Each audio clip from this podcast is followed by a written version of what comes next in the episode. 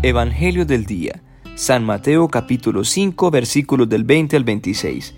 Viernes 26 de febrero.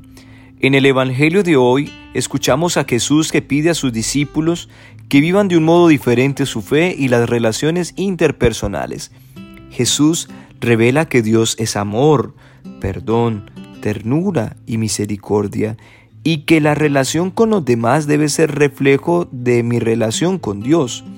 Por esto nos pide vivir siempre la misericordia, renunciando al odio, remordimiento, venganza y violencia y abriéndonos al perdón. Si vamos a presentar nuestra ofrenda, oración y petición a Dios, recordemos que la mejor oblación es un corazón arrepentido. Digamos, Señor, enséñame a perdonar.